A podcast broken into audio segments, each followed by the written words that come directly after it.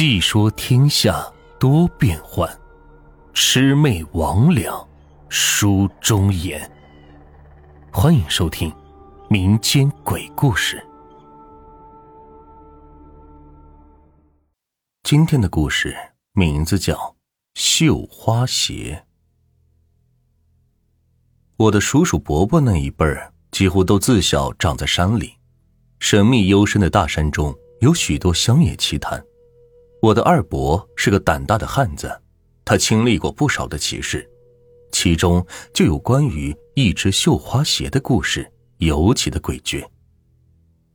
二伯以前是山户，有自己的农田，偶尔也上山打猎或者采药，赚些外快。有一天，二伯上山，进入一处密林，那处密林长在山中的凹地，树木参天，枝繁叶茂。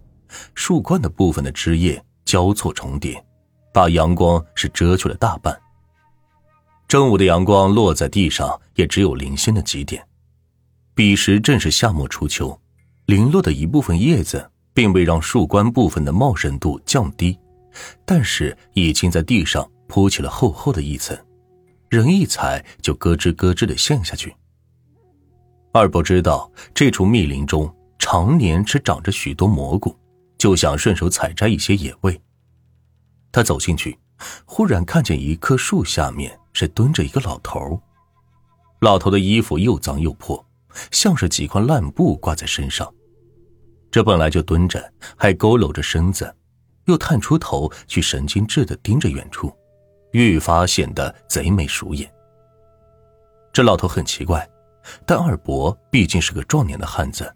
也不多管，就径自去摘蘑菇去了。二伯眼尖，蘑菇还没有采到一朵，就发现这不远处有一株植物。二伯以前也了解过，这植物的根茎是壮阳补肾的，这带出去往往能卖个好价钱。二伯摘下随身携带的短镰刀，打算先把旁边碍手的灌木杂草给清理一下。就在这时，二伯随意的朝旁边瞥了一下。发现老头已经不在那棵树下了。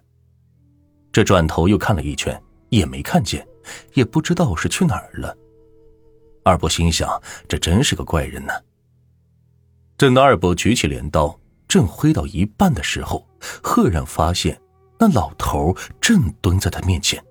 二伯赶紧将镰刀改了个方向，朝旁边划去。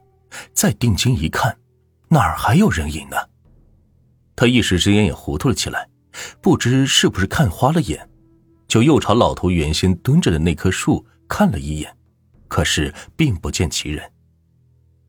二伯自小长在这片山林，对一些传闻秘事也有所耳闻。山中精怪多，更相传这里以前有不少古代贵族的墓葬。此时正是正午，就算林中光线疏漏，但外头毕竟是大太阳。而且附近山户自知经常上山，多半都去了寺庙里求了福，随身携带着。他就当是无事发生，照旧挖出了植物的根茎，放进了背包里。随后，二伯又采摘了一些蘑菇。二伯实在是饿了，掏出几个馒头吃了，休息了一会儿，就准备下山。二伯心善，临走之前他还有些不放心，就到老头原先蹲着的树下看了看。可这一看，就有什么东西闪了二伯的眼。这凑近一瞧，原来是一只绣花鞋。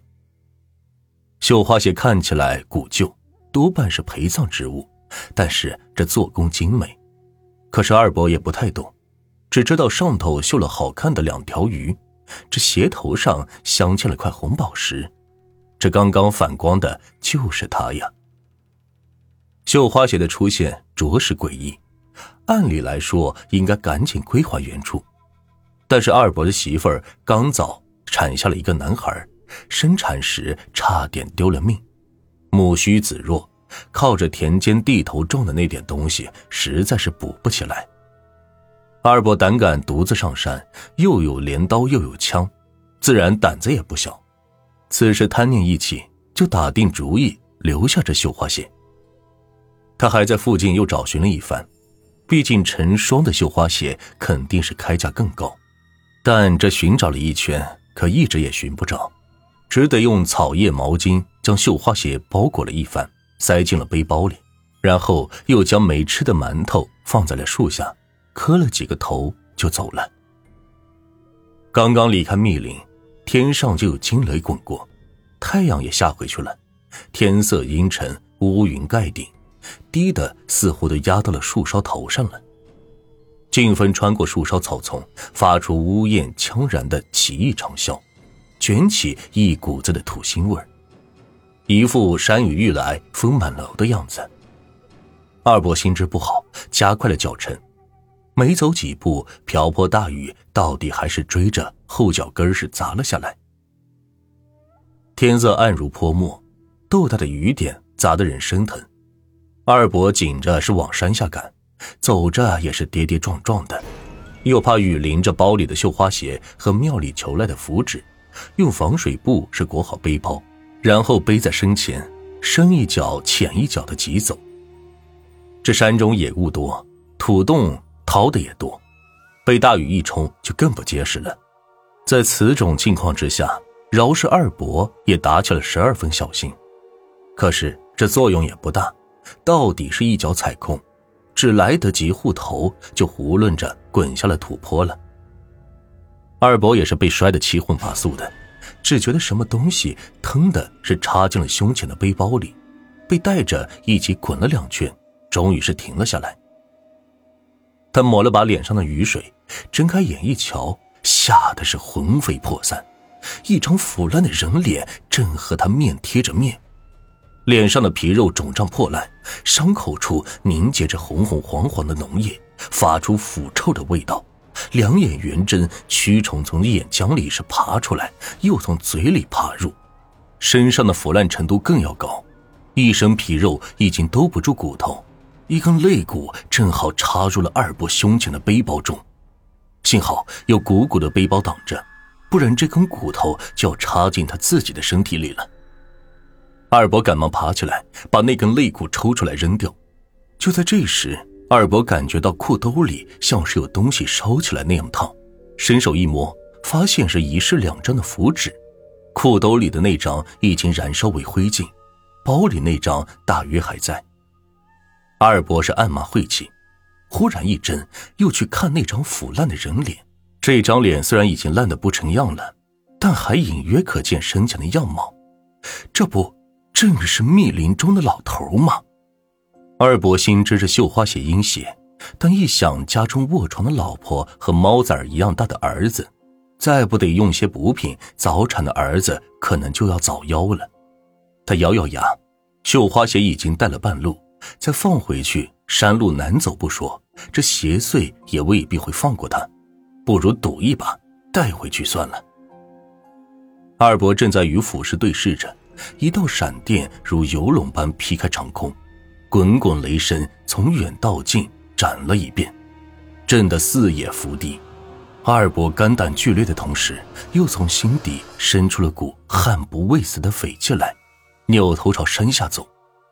待二伯下到山脚，雨势渐小至停，再行一程，终于是抵达村子了。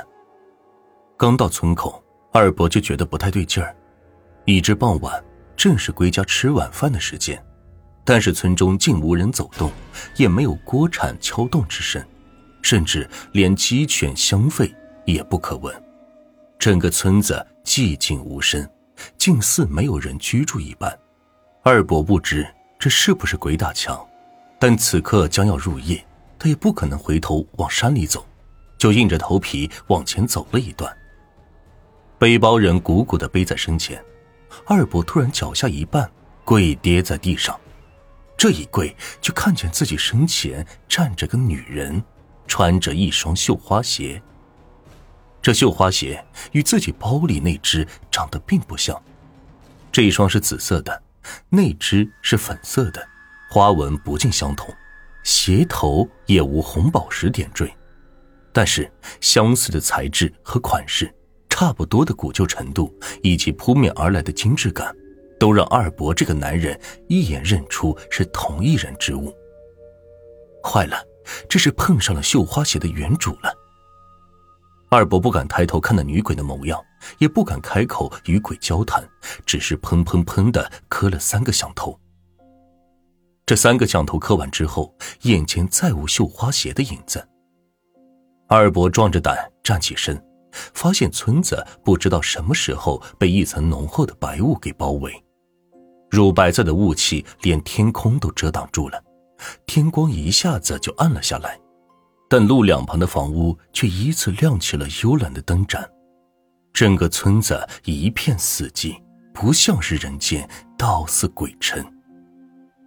不知什么时候，二伯就觉得自己身后站着个人，他自己也不确定，但就是觉得后背发毛，可又不敢回头。那人似乎越贴越近，二伯终于大喊一声，向前狂奔。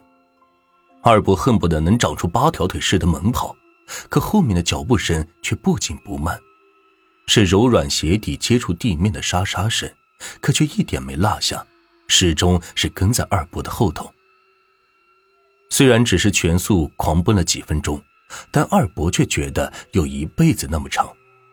眼前的路似乎没个头，一直向前延伸。身体渐渐被耗尽，肺里火烧似的灼人。二伯知道一直这样下去，自己迟早会被追上，干脆一不做二不休，摘下腰间挂着的猎枪，闭着眼转身，砰砰砰的放了好几枪。自己也被后坐力震得身形不稳，一头栽到地上，晕了过去。等二伯醒来的时候，正躺在自家床上。二娘见二伯迟迟不归，就去求了左邻右舍。村中几个汉子在山脚下找到了昏迷不醒的二伯，一起给抬回了村中去了。村里人找到二伯的时候，他就在发烧，苏醒后也没有退。但二伯顾不得高烧，怕邪祟跟着自己回家祸害家中的妻儿，仍然不顾二娘劝阻，连夜赶去镇上，将绣花鞋脱手，又去香火鼎盛的寺庙求福拜僧。如此折腾一番，总算是得了些钱。只可惜，不知是柚子本来命数不好，还是二伯到底冒犯了死者，惹上了不干净的东西，儿子没熬过冬天就夭折了。第二年入夏，二娘再次怀孕，来年得了个健硕的大胖小子，就是我二哥。现在儿女双全，二哥二姐比我还大上几岁。有了卖绣花鞋的钱，二伯自己又健壮勤劳，二哥出生后没多久，全家的日子就有了起色。至于那双绣花鞋，二伯说是卖给了一个富户，后来不知怎的辗转到了镇上的博物馆里。